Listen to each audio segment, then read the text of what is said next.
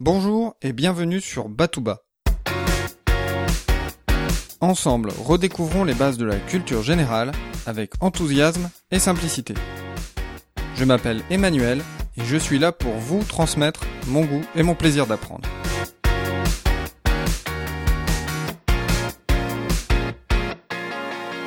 Nous avons tous en tête au moins une légende de la mythologie grecque. Les douze travaux d'Hercule, ou bien encore Icare qui se brûle les ailes en voulant voler trop près du soleil. Les civilisations grecques, romaines, égyptiennes continuent encore de nous influencer. Mais que connaît-on vraiment de nos anciens?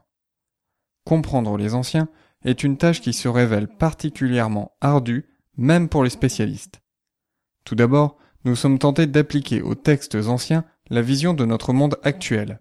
Or, nous devons faire l'effort de mettre ces œuvres dans leur contexte et mettre de côté notre regard d'homme moderne. Ensuite, le problème vient du peu d'informations que nous possédons.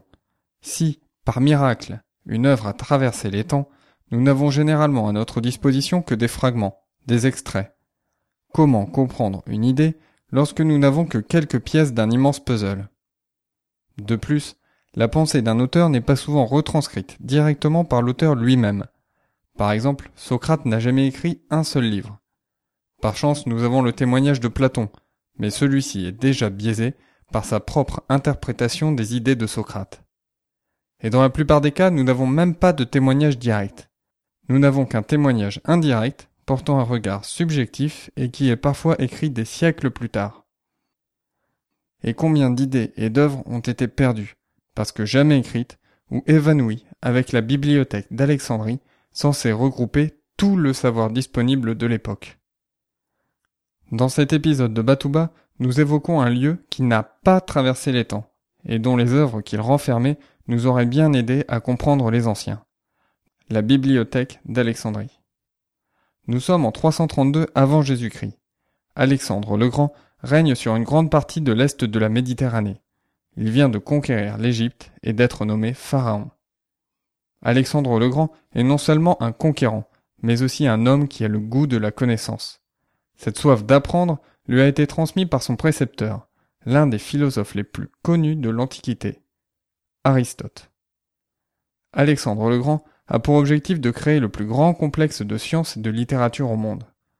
Pour ce projet, il fait le choix de la ville d'Alexandrie, qui est idéalement située pour permettre les échanges commerciaux, mais aussi culturels. Son rêve sera réalisé par ses successeurs, la dynastie des Ptolémées, qui régnera sur l'Égypte jusque Cléopâtre, 30 avant Jésus-Christ. L'objectif de la bibliothèque d'Alexandrie était de rassembler tous les livres.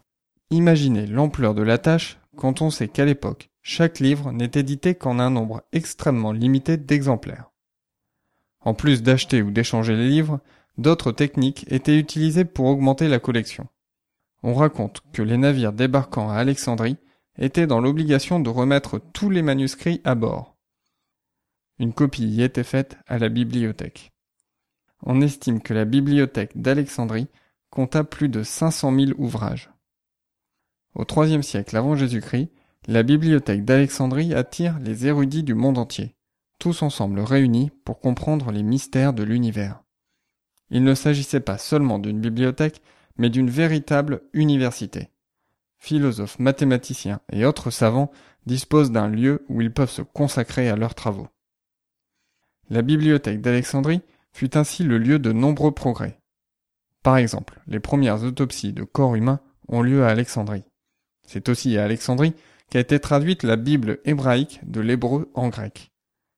Un dernier exemple, c'est à Alexandrie que fut calculée avec précision la circonférence de la Terre. Que reste-t-il aujourd'hui de cet immense temple du savoir et de ses centaines de milliers d'ouvrages? Rien et une grande partie du savoir des anciens a disparu avec la bibliothèque. Plusieurs hypothèses existent quant à la destruction d'Alexandrie. La théorie la plus célèbre est celle de l'incendie de 48 avant Jésus-Christ causé par César.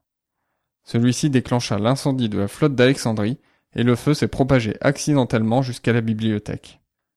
Mais il est peu probable que la bibliothèque ait été complètement détruite à cette occasion.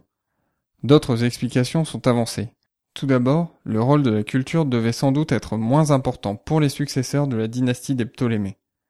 Puis, une succession de destructions et de conflits aurait mis définitivement fin à la bibliothèque d'Alexandrie. Aujourd'hui, il ne reste plus rien de l'ancienne bibliothèque d'Alexandrie. Néanmoins, en 2002, la nouvelle bibliothèque d'Alexandrie a ouvert ses portes et elle aspire à faire revivre l'esprit de son ancêtre. Pour l'introduction de cet épisode, je me suis inspiré du premier chapitre du livre de Lucien Gerfagnon, Histoire de la pensée, d'Homère à Jeanne d'Arc, et dont vous pouvez retrouver le lien sur www.batouba.com 37. Je vous dis à bientôt pour un nouvel épisode de Batouba. D'ici là, restez enthousiastes, prenez soin de vous et de ceux qui vous entourent.